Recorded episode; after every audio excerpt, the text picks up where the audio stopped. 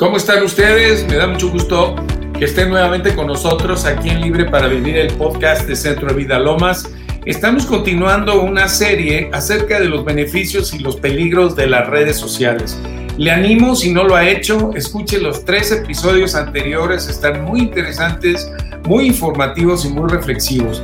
Vamos a nuestro cuarto episodio y estamos entrando a un tema pues clave, porque el Señor quiere que vivamos libres. Y muchas veces eh, las redes sociales y la tecnología eh, a nuestro alcance, eh, pues trata de ganar nuestras voluntades, nuestro tiempo, nuestra atención, al punto de hacernos adictos. Pero para hablar sobre este tema tenemos a, Daniel, Daniel Juárez con nosotros, que es el director del Centro de Vida Cuernavaca. Daniel, bienvenido nuevamente aquí a Libre para Vivir.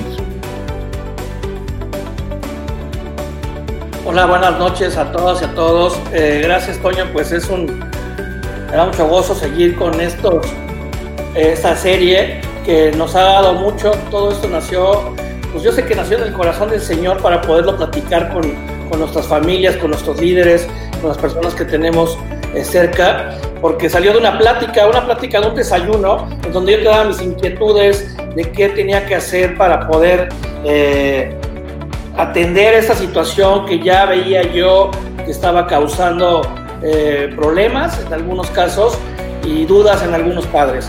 Entonces, Toño, pues este, hoy quiero eh, empezar resumiendo y encontré yo eh, un video animado, sobre todo para los papás que puedan entenderlo gráficamente, para los niños si es que los, los ven o los jóvenes. es un video muy breve que nos puede resumir eh, lo bueno, lo malo y qué redes son y qué tenemos que hacer. Eh, como para poder ir resumiendo los capítulos anteriores y el día de hoy ya entrarnos en materia de situaciones más específicas, de consecuencias más específicas con, el, con respecto al tema que son las redes sociales. Si me permites, Toño, presentarlo. Vamos a verlo. Muy breve, adelante. Quiero hacerles una pregunta para cerrar. ¿Será que acaso usted y o nosotros vamos a incluirnos porque no somos adictos a las redes sociales? ¿Cuáles son las causas y consecuencias posibles? Despidamos con este material de Motion Graphics. Chao, gracias por acompañarnos. Viviendo una generación la cual está casi en su totalidad inmersa en la tecnología. Esta puede ser de mucha utilidad, pero a la vez muy perjudicial y mucho más para los más jóvenes, ya que ellos son los más propensos a dar un mal uso de esta. Toda la problemática parte desde cuando el padre y la madre trabajan. Los niños no tienen el suficiente control del uso que dan a estos aparatos tecnológicos, tanto en casa como en lugares de estudio. Al no tener un control adecuado, horarios de uso y por falta de madurez, comienzan a hacerse dependientes de estos aparatos usándolos para prácticamente todo y poco a poco generando un vicio. El adolescente pierde toda interacción con su alrededor y deja actividades prioritarias como estudiar, hacer deporte, leer, etc. Por pasar todo el día frente al computador chateando, publicando contenido como fotos o similares. Además, estudios demuestran que actualmente el adolescente moderno ha perdido la habilidad de relacionarse cara a cara. Es así que un 87% de ellos prefieren comunicarse vía mensajes de texto. Muy interesante, Daniel. Este, pues continúa, por favor, dinos qué, qué Gracias. Por todo podemos ver, este, las redes sociales fueron creadas para conectar a una persona en distancia, en una distancia importante eh, y tener una comunicación de manera expedita, una comunicación de, de mejor, eh, con, con, mayor rapidez, etcétera. Entonces, ya están los consejos ahí puestos para todos y para todas. Y el día de hoy quiero eh, comenzar hablando de cuatro puntos nada más, cuatro situaciones en las que posiblemente podremos diferenciar a una persona que está haciendo o que está en proceso de tener adicción a, o no. La primera es, eh, la conexión permanente. Los tiempos que yo tengo en social media. La conexión permanente, y aquí quiero ampliar, Toño, si me permites, dos factores más que no nada más tienen que ver con la red social, sino que tienen que ver con el Internet, con la tecnología, con ese alcance que nos ha dado la prontitud en las fibras, eh, en, la, telecomunicación. Y voy a hablar de redes sociales, de, juegos, y voy a hablar de, tema de series, ¿sí? Adelante. De canales que, nos, que antes no teníamos acceso y que hoy pueden ser o de beneficio o distractor. Entonces, con el tema de la conectividad es los tiempos que yo tengo planeados tener y no logro eh, hacerlo. Es decir, yo tengo una clase o un Zoom, como en este momento contigo, pero terminando tengo que hacer otras actividades y ya me quedo. Ya el teléfono ya me está avisando que hay algo interesante, porque recordemos que el teléfono me va a dar lo que yo le pedí que me diera. No me da lo que le pedí a Toño, lo que Toño le puso, lo que le pone Víctor o lo que le pone Patricio. Me da lo que yo le di. La necesidad que yo tengo es lo que me está mandando y en diferentes formas, ya sea en Pinterest, ya sea en Instagram, en Facebook, en cualquier otra situación que yo le haya alimentado y no puedo desconectarme. Es decir, mi conexión es permanente, ya estoy dejando de prestar atención ahorita a esta plática porque el teléfono ya me, ya me, ya me está llamando la atención. Entonces, es un pequeño, pero muy importante síntoma. Insisto, con pero muy importante. a que están recibiendo notificaciones continuamente de lo que tú mismo mostraste como interés, te informan, te informan porque tú les permitiste que te informaran cada vez que saliera algo de tu interés, ¿no? Algo así. Así es. Correcto. Eh, pues yo, yo quisiera que entendiéramos a qué voz le hemos dado nuestra autoridad. O sea, mi autoridad, yo no se la entrego al Señor. O si no se la entrego al Señor, ¿a quién se la estoy entregando? ¿A qué voz? A un influencer, a, un, a una serie, a alguna situación que hoy no me permite poder desconectarme, que me cuesta trabajo poder desconectarme. Es lo mismo en, todos los, en, todo, en todas las situaciones de atadura. Ajá, ajá. Sí, digamos que, que aplicas no solo tu mente, aplicas los intereses realmente de tu corazón a algo y a eso le empiezas como que a dar culto, ¿no? Se convierte en, una especie de Dios falso que mantiene tu atención, que mantiene eh, tu tiempo eh, fuera de control, ¿no? Sí, o sea, le estoy dando mi voluntad y eso es algo muy serio. Muy serio. Al final eso es. Empieza con un interés, pero se convierte en un vicio o en una voluntad cedida que ya no puedes dejar, ¿no? O recuperar, ya estás perfectamente, eh, ahora sí que agarrado, ¿no? A eso. Muy bien. Bueno, pues eh, esa, es, la, sería la primera eh, alerta. Alerta. alerta. ¿Sí? La segunda tiene por nombre Ocus Focus. El Ocus Focus es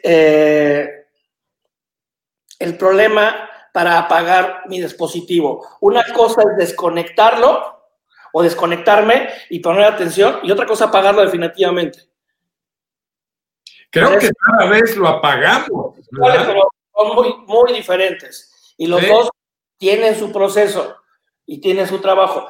Yo, eh, para poder tener atención a, a, esta plática, apago mi teléfono, pero si yo empezara a estar incómodo, como que ya quiero que acabe, este, pues me genera una situación de alerta. ¿Qué pasa en las noches?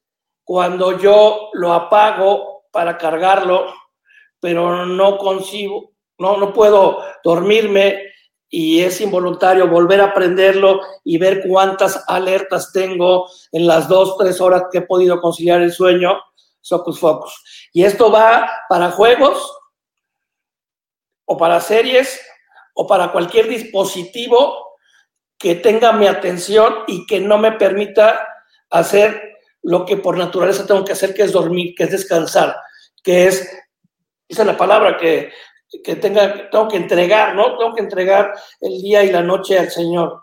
Eh, y pero si yo no puedo dormir, hay consecuencias físicas, hay consecuencias eh, incluso laborales, porque ya no estoy eh, al 100% en mis actividades. Ya estoy mermando algo que debo de hacer. Oye, esto está tremendo, ¿no? Y continuamos con este que está interesante. De, es apagarlo y otra cosa es desconectarlo. Regresamos. No lo apaguen, regresamos, por favor. Aquí al libre para vivir. Durante nuestras transmisiones en vivo, en la sección de comentarios, recuerda enviar saludos, compartir tus testimonios y peticiones de oración para que podamos estar en contacto contigo. O si lo prefieres, envíanos un correo electrónico a librepraVivir@centrodevidalomas.org. Estamos de vuelta aquí en Libre para Vivir. Daniel nos estaba comentando acerca de síntomas que, que, nos permiten detectar cuando ya estamos camino a la adicción o ya hemos entregado nuestra voluntad a, a las redes sociales, a la tecnología y ya absorben eh, nuestro tiempo pues sin mucho control. Y ahorita que comentabas del, del Ocus Focus. Correcto que puede ser eh, también con los juegos de video. Me acordé de, un joven que es millennial, pero ya limítrofe con los XY, creo. Generación XY que decía que al terminar de jugar un cierto juego, se iba a dormir y no podía conciliar el sueño porque se había quedado en el nivel X del juego y tenía que resolver cómo pasar al siguiente y entonces su mente estaba acá trabajando en el laberinto del juego a ver cómo le hacía para poder pasar al otro. Es a lo que te refieres, ¿no, Daniel? Claro, genera, Toño, exactamente. Me imagino qué tipo de juegos son. Anteriormente, cuando empezaron los juegos, la limitativa que tenía o para que te genera, para que tú te fueras este, haciendo más eh, adicto al juego, es que si no llegabas a la meta, te tienes que regresar y tienes que regresar y tienes que regresar. afortunadamente nunca me gustaron, pero eh, yo lo que estás hablando es de una frustración a la, a la intolerancia, ¿no? Es decir, estoy tan metido y estoy tan obsesionado por llegar a ese gráfico, a esa meta, a ese destino que yo me propuse o que el, el juego tiene como objetivo, que no me permite conciliar el sueño. Correcto, sí, sí, sí. O sea, está la mente acelerada que no puede descansar y no se puede apartar de eso, ¿no? Oye, eso pasa, eso pasa también con la música. Si uno escucha una melodía, una canción o varias de algún tipo, al rato está la mente acá con, con, esa música y, te roba la atención y te distrae de otras cosas, ¿no? Es como, es como captar la atención a un punto que te cautiva, que te cautiva. Adelante. Exactamente. Por eso es importante los horarios para poderte enfriar. Es como el fenómeno de cuando patinas. Cuando patinamos nosotros nos quitamos los patines y, queremos empezar a caminar y tenemos esa inercia, tenemos ese, ese vaivén que nos dejó este, en, nuestra, en nuestra mente. Y, los juegos no hacen menor. O sea, si tú estás viendo gráficos y gráficos y dibujos, imágenes, fotos, fotos, fotos, fotos, ya no estoy hablando del contenido porque es muy largo, pero nada más ese shot visual eh, pues genera el locus focus, que, o sea, genera no pagar o prefiero no apagarlo porque ya sé que hay consecuencias, ¿no? O sea, eso también puede ser una opción, Toño. O sea, el hecho de que yo diga, prefiero irme hasta que yo me duerma de cansado a que de voluntariamente le entregue mi teléfono al buró. Sí, sí, sí, sí. Hay un, hay un, hay un pastor que es de casa, Etiel Arroyo, que ha estado ahí en Centro de Vida Lomas, entiendo, creo que sí, sí, sí ha estado ahí, ¿verdad? Este, que él tiene una prédica que se llama El Espejo Negro, que anteriormente nos veíamos el espejo blanco en donde veíamos nuestros, nuestros sueños y nos poníamos y nos motivábamos y decíamos, a ver, tú eres esto y así, pero para bien. Y hoy vamos al espejo negro, que es cuando apagamos el dispositivo, vemos un espejo negro, lo prendemos y empieza otra vida, empieza otros procesos, empezamos a tener otros pensamientos y otros distractores. Entonces, por eso está muy interesante esa, que es el espejo negro, que es como se enfoca completamente. Sí, totalmente. Bueno, pues yo quiero irme con el tercer punto. Me acuerdo que hace mucho tiempo hablábamos, o algunas personas que están aquí en esta generación, de la fuente del conocimiento, ¿no? La fuente del conocimiento era que leyéramos los libros y nos compraban enciclopedias y en esa época a las personas que, que, pues, que son de 35 en adelante, eh, nuestros padres compraban incluso esos libros de bestseller por, por correo que llegaban de selecciones, llegaban las enciclopedias, tocaban, era un negocio, era un estilo de vida el que llegara, el, el, que vendía las enciclopedias, ¿no? Sí, claro. Le llamaba la fuente del conocimiento, mira, vamos a comprar un libro y la México a través de los siglos, este, el Gillette de los niños, te puedo estar muchos porque mi mamá era como este, compulsiva con esas cosas para bien. Oye, eh, ya, yo creo que ninguno de los eh, oyentes se acuerda de una colección que se llamaba El Tesoro de la Juventud.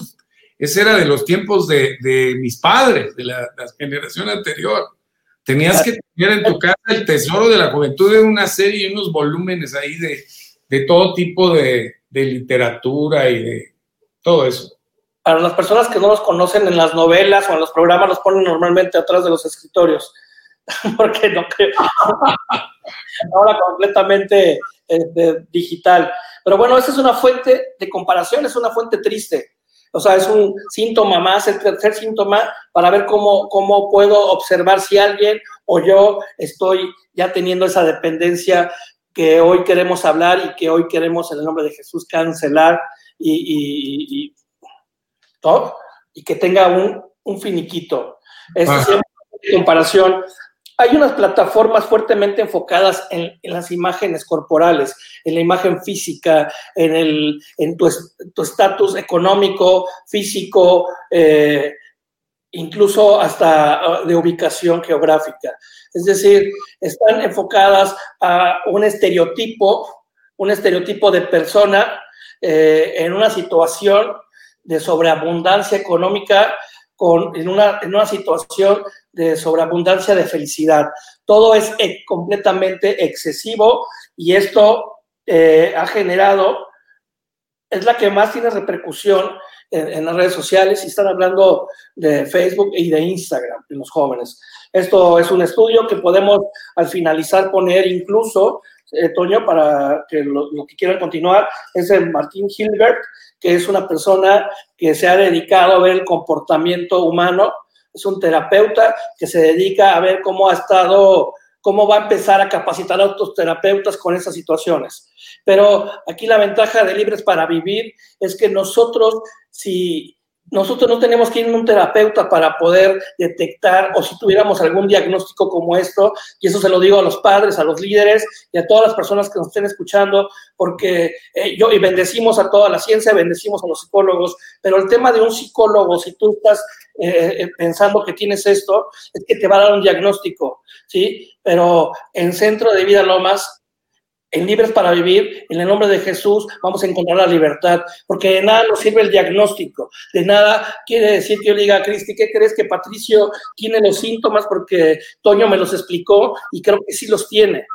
O sea, no nos debemos de preocupar.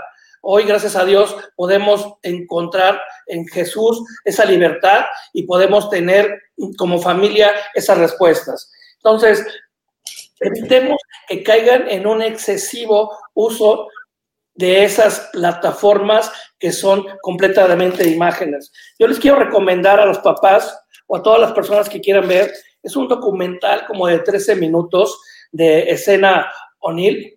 Escena O'Neill, de los 12 a los 18 años, fue una influencer, ¿sí? que tenía más de 700 mil seguidores, que era fotografiada por muchas marcas, que amasó una fortuna y un día decidió salirse de las redes sociales. Un día decidió, ¿sí? Ponerle control al suprimir a toda su vida y explica muy bien por qué, lo vacío que era, lo mal que le iba, lo triste que se sentía de que ni tenía ella esa vida, o sea, ella era como una actriz, se disfrazaba en un escenario para que otra persona supiera, pensara que esa era su vida y esa no era su vida. Bueno, es como sucede con todo lo, que es externo. Eh, un vestuario, una imagen, una imitación, un disfraz, nunca va a resolver los, las necesidades esenciales de todo ser humano. Entonces, eh, ese punto del cual tú hablas de imitar lo que vemos en apariencia, eh, puede llegar a un punto de ser perjudicial cuando tú no entiendes o cuando la persona no entiende o no comprende su propio valor y su propia dignidad y su propia identidad. De ahí la importancia de conocer al Señor Jesucristo y, al Padre, a Dios el Padre, porque ahí encontramos la, realidad de nuestra verdadera identidad de ser hijos amados de Dios. Muchas personas traen una orfandad tremenda, eh, como eh, la imitación es como la manera más básica y esencial del aprendizaje. Eh, cuando en la casa seguimos lo que hace el papá, lo que hace la mamá, vamos aprendiendo. Pero muchas veces cuando desaparecen de nuestra vida el padre o la madre, quedamos a merced de las redes, con los eh, fans, con, siendo fans de ídolos, de personas lejanas, pero que nos atraen por su apariencia física, por sus logros, por sus éxitos, y empezamos a imitarlos. Y eso jamás va a resolver la necesidad del ser humano de saber si una persona valiosa, digna, merecedora de ser feliz, única, con un sentido eh, de propósito en esta vida, cosa que te la da Dios el Padre cuando tú no tienes pues el amor de tus propios padres. Muy bien, vamos a un corte, si me permites, y quiero continuar, quiero hacer un énfasis con el tema de identidad, porque creo que has tocado la palabra clave de todas estas últimas tres semanas. Me parece muy bien, regresamos. No le apaguen. No le apaguen.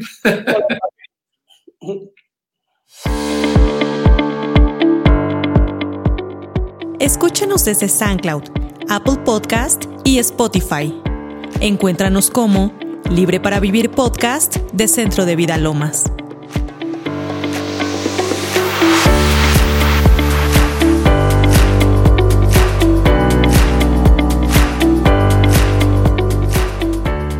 Daniel, el micrófono es todo tuyo. Aprovecha este tiempo, por favor, para decirnos lo que tan importante tienes en tu corazón. Gracias. Eh, quiero nomás decirle que si hay confusión en nuestra identidad, Jesús, el enemigo va a entrar de manera muy rápida. Entonces tenemos que hacer más firme, amalgamar nuestra identidad como hijos del Padre, como hijos de Dios, para poder nosotros hacer frente a cualquier situación de comparación hacia mi persona, hacia mis cosas, hacia mi éxito, hacia mis fracasos, y que no venga a deteriorar un comentario de alguien que, que, está provocado. O sea, eh, quiero decirles a, todas, a todos los jóvenes que una persona, esta escena O'Neill, que los recomiendo, trabajaba de eso, era su, era su trabajo el, crear un ambiente ideal. Una imagen ideal. Una imagen ideal en un lugar ideal. ¿sí? Por eso ella, después de tantos años de éxito, siento que mucha gente estaba siendo frustrada, estaba siendo, eh, pues, llena de, de, tristeza, decidió dejar de mentirle al mundo y decir de qué se trataba esto y cancelar sus redes. Mira, yo nada más quiero irme, Toño, al último, al último eh, pues el último sentimiento. Síntoma, es que le vamos a poner nombre como nosotros queramos porque al final del día nada más los, ponemos en la mesa y cada quien va a identificarlos o no. Y es un temor, el temor a quedarse fuera. Mm. ¿A nombre de a un grupo o qué? Hay dos, hay, dos, hay dos vertientes aquí. El, temor a quedarme fuera es, eh, por eso quería yo reforzar la, la identidad, ¿sí? Y todo se conecta con quién crees que eres tú. Todo se conecta con quién crees que eres tú y que soy yo. Si yo sé que soy un hijo de Dios, ¿sí? que fui redimido, que fui perdonado, ¿sí? Y que sigo siendo perdonado. Y que eres amado. Soy, amado. E, y esa, es mi conexión, ¿sí? Pero si tú no crees esto, entonces estás creyendo lo que te dicen por otro lado. Y si tú no perteneces en donde tus demás personas, tu ciclo escolar, tus grupos de WhatsApp, tus grupos sociales, tus vecinos, tus primos, cualquier situación en donde haya una dinámica este, de interactuar este, en seres humanos, voy a tener una comparación. Y si no logro entrar, entro en un pánico, entro en un miedo. Y no hay miel más pegajosa de Satanás que el miedo, porque el miedo nos paraliza, el miedo nos frena, el miedo hace que me cegue y, que yo pierda cualquier eh, oportunidad de moverme hacia la verdad, hacia la luz, hacia el conocimiento. Y esto es otra cosa, otra cosa, eh, el temor te hace hacer cosas que no quieres hacer con tal de que formes parte y te consideren parte de ese grupo al que quieres pertenecer. Porque no tener una, una pertenencia eh, en Dios o no tener una buena pertenencia en tu familia, todo ser humano va a andar buscando a un grupo al cual sea apreciado, aceptado y considerado. Así es.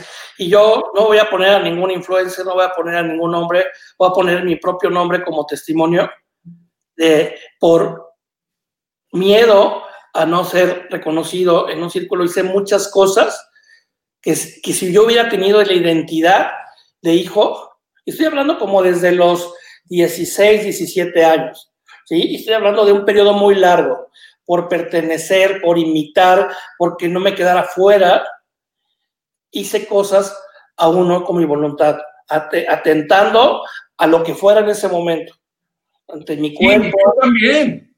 Ante mi familia, ¿sí? Y, quiero decirles algo, que la única persona que me rescató y que me dijo, estoy aquí y siempre estuve aquí, fue el padre.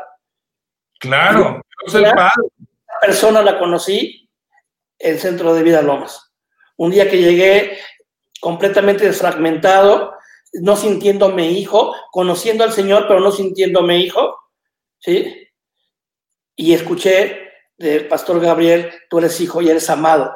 Y tienes un propósito y tienes un destino. Y una herencia. ¿Mande? Y una herencia. Una herencia. Y una herencia.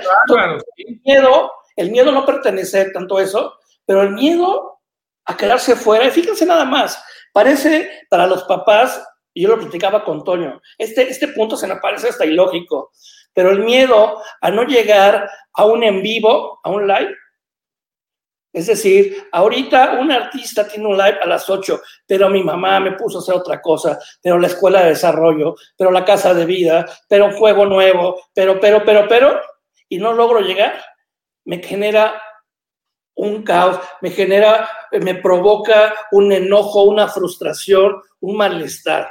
De ese tamaño es el poder que le estamos dando a ese tipo de cosas. Y estoy hablando de algo secular, no estoy hablando de algo espiritual. Oye, en los tiempos de, mi mamá, eh, las telenovelas hacían eso, paralizaban una buena telenovela, eh, paralizaba la ciudad. En la hora de la estelar, no había nadie en la calle porque no se podía perder el capítulo ese, ¿no? Claro. De la telenovela Cuna de Bobos. Sí, claro, Puedo aquí enumerar varias que sí también era medio, medio fan de esas, de esas, series. Pero tienes razón, los vacíos humanos te hacen buscar esas adicciones. O sea, buscas llenar tu vacío interno con cosas aparentemente bellas o exitosas, como lo decía esa jovencita a la cual hiciste mención. O sea, todo era pura apariencia, pero de realidad interna este, de saberse amado, aceptado, de poder disfrutar de relaciones reales, porque tú comentabas en uno de los capítulos de que la amistad no se logra con un like. No, tienes más amigos porque, porque agregues a alguien como contacto y le pongan like y ya es tu amigo. No es cierto. Esa persona que estuvo durante casi ocho años en el top of mind, en, el éxito, en donde le daban mil, dos mil dólares, así lo describe en el video. Eh, cuando se da de baja, en ese momento se queda sin amigos, de esos amigos virtuales, de esas historias virtuales, ¿sí? Y es, digo, y, y, estabas regresando un poquito a esa época de las novelas, era lo mismo. Todas las secciones de De la del barrio, de esa persona en una situación de calle a una situación de princesa, entonces nada más estaba provocando que yo me llenara de frustración y que y si no encontraba a esa persona, ¿sí? Al Rogelio Guerra iba a ser completamente infeliz, imagínate nada más. Sí, ¿no? Sí, o sea, si encontraba a Peniche, mi vida pues iba a ser completamente infeliz. Es ¿no? una vida fantasiosa y real, ¿no? También comentaba Daniela la semana pasada, de que los chavos se quedan tirados en su cama viendo las series por horas, fantaseando y viviendo vidas extrañas, vidas que no son las de ellos, y luego les preguntas de tu vida personal y pues no tienen objetivos, no tienen metas, no tienen planes. Aguas con eso. Claro, yo quiero terminar esto. Eh, si, si, si, si, me da, si nos da ojalá tiempo, este, no lo, pongo, lo ponemos en la próxima, si es que hay. Eh, una historia de una persona que está aquí con nosotros, eh, es parte de los jóvenes. Esta persona, por circunstancias de su casa, no había tenido un teléfono, y estoy hablando de un chavito que tiene 12 años, y resultaría extraño porque hoy tienen, tienen que tener un dispositivo esas personas por tarea, por comunicación, aunque hay padres que no están de acuerdo en esa edad todavía, pero el promedio lo tienen y por eso es un comentario. Esta persona lo dejó de tener y asistía a su escuela, asistía a sus clases de, de jóvenes, y un día yo le pregunté, oye, ¿por qué no tienes teléfono? Dice, no, lo que pasa es que mi mamá me dio el teléfono, pero por la situación en la que estamos, este, mi mamá se lo, se lo robaron y le tuve que dar el mío.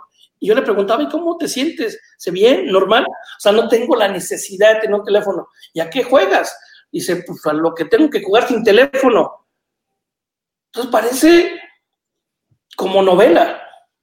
Sí, sí, sí, claro. Teléfono en 2020. Un niño que está pasando COVID en 2020, que está estudiando en línea sin teléfono, ¿sí? Y que es completamente feliz, que es completamente seguidor de Cristo y que me dio una gran lección, una gran lección a mis hijos y ojalá y puedan ver en este o en el otro segmento el video de, de Obed, que lo ves firme, lo ves en la palabra, es una persona que participa y que co considerando y honrando a sus padres, si no hay para un teléfono, es completamente feliz. Oye, para mí, para mí es como una lección de libertad, porque de lo que estamos hablando es de no caer en cautividad y en esclavitud. Todas las cosas, como decíamos, son lícitas, pero no todas me convienen y no me dejaré dominar de ninguna. El punto es, te están dominando los medios electrónicos, el teléfono, los videos, los juegos, las redes sociales, Ahí es donde está el problema, no que en sí mismos todas estas eh, beneficios tecnológicos y aparatos modernos sean malos en sí mismos. El problema somos nosotros, que no nos cautiven y no nos esclavicen. Daniel, pues estamos este, invitados a un último programa, el siguiente. ¿Y qué sí. te parece que cerremos este orando? Si me haces favor de orar. Y despedimos de este episodio y los esperamos al último. Gracias, Antonio. Con mucho gusto. Gracias, Padre. Venimos al trono de la gracia para decirte que te amamos, Padre, que hoy te queremos dar honra y gloria porque podemos, eh, tenemos identidad en ti, porque nos has llamado hijos, nos has llamado herederos.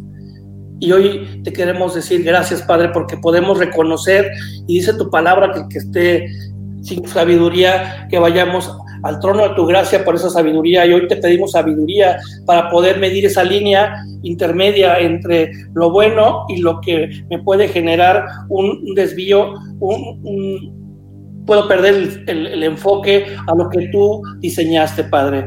Hoy te quiero dar gracias por estos tres, cuatro programas que tenemos. Bendigo la vida de Pastor Toño, de la Pastora Lourdes, de Víctor Torres que, que, nos apoya a la personas que lo van a escuchar, que tengan oídos y un corazón abierto en el nombre de tu Hijo amado Cristo Jesús. Amén y amén. Amén. Muchas gracias, Dani. Gracias. Pues buenas noches. Quedamos pendientes para el siguiente programa. Gracias, audiencia. Bienvenidos y despedidos somos. Gracias. Hola, mi nombre es Obed Garduño, tengo 13 años, voy en tercera secundaria y hoy les vengo a compartir mi experiencia con respecto a los celulares. Yo tuve un celular aproximadamente entre los 9 y 10 años. Para mí los celulares en ese tiempo era puro entretenimiento, juegos, videos y pues ya, nunca pensaba en tareas o trabajos o todo con respecto a eso. Mi celular ya era de uso, por lo tanto se me descomponía muy seguido. Eran meses hasta que mis papás tuvieran dinero para poder arreglarlo. Eran como tres o cuatro meses sin poder jugar o entretenerme. Un día mi, celular dejó de servir y pues tuvo lo que tenía que dar y ya, ya no sirvió. Pasaron dos años, todos sexto y primero y secundaria, sin tener celular. Todos con celular menos yo. Pero yo sabía que no era dependiente de eso, era independiente de mi celular. Sí me frustraba, pero conforme el tiempo me fue acostumbrando. Tiempo después mi mamá me compró un celular. Un celular nuevo. Pero pasaron, yo tuve la experiencia de poder abrirlo y sacarla de, su casa yo. Pero solamente lo tuve por dos semanas porque a mi mamá se le descompuso su celular y pues yo le di el mío. Con todo eso, pues el tiempo que pasó, me sirvió de mucho porque me acerqué más a al Todopoderoso, a Jesús, me adentré más en su palabra, en todo lo que él tenía preparado para mí.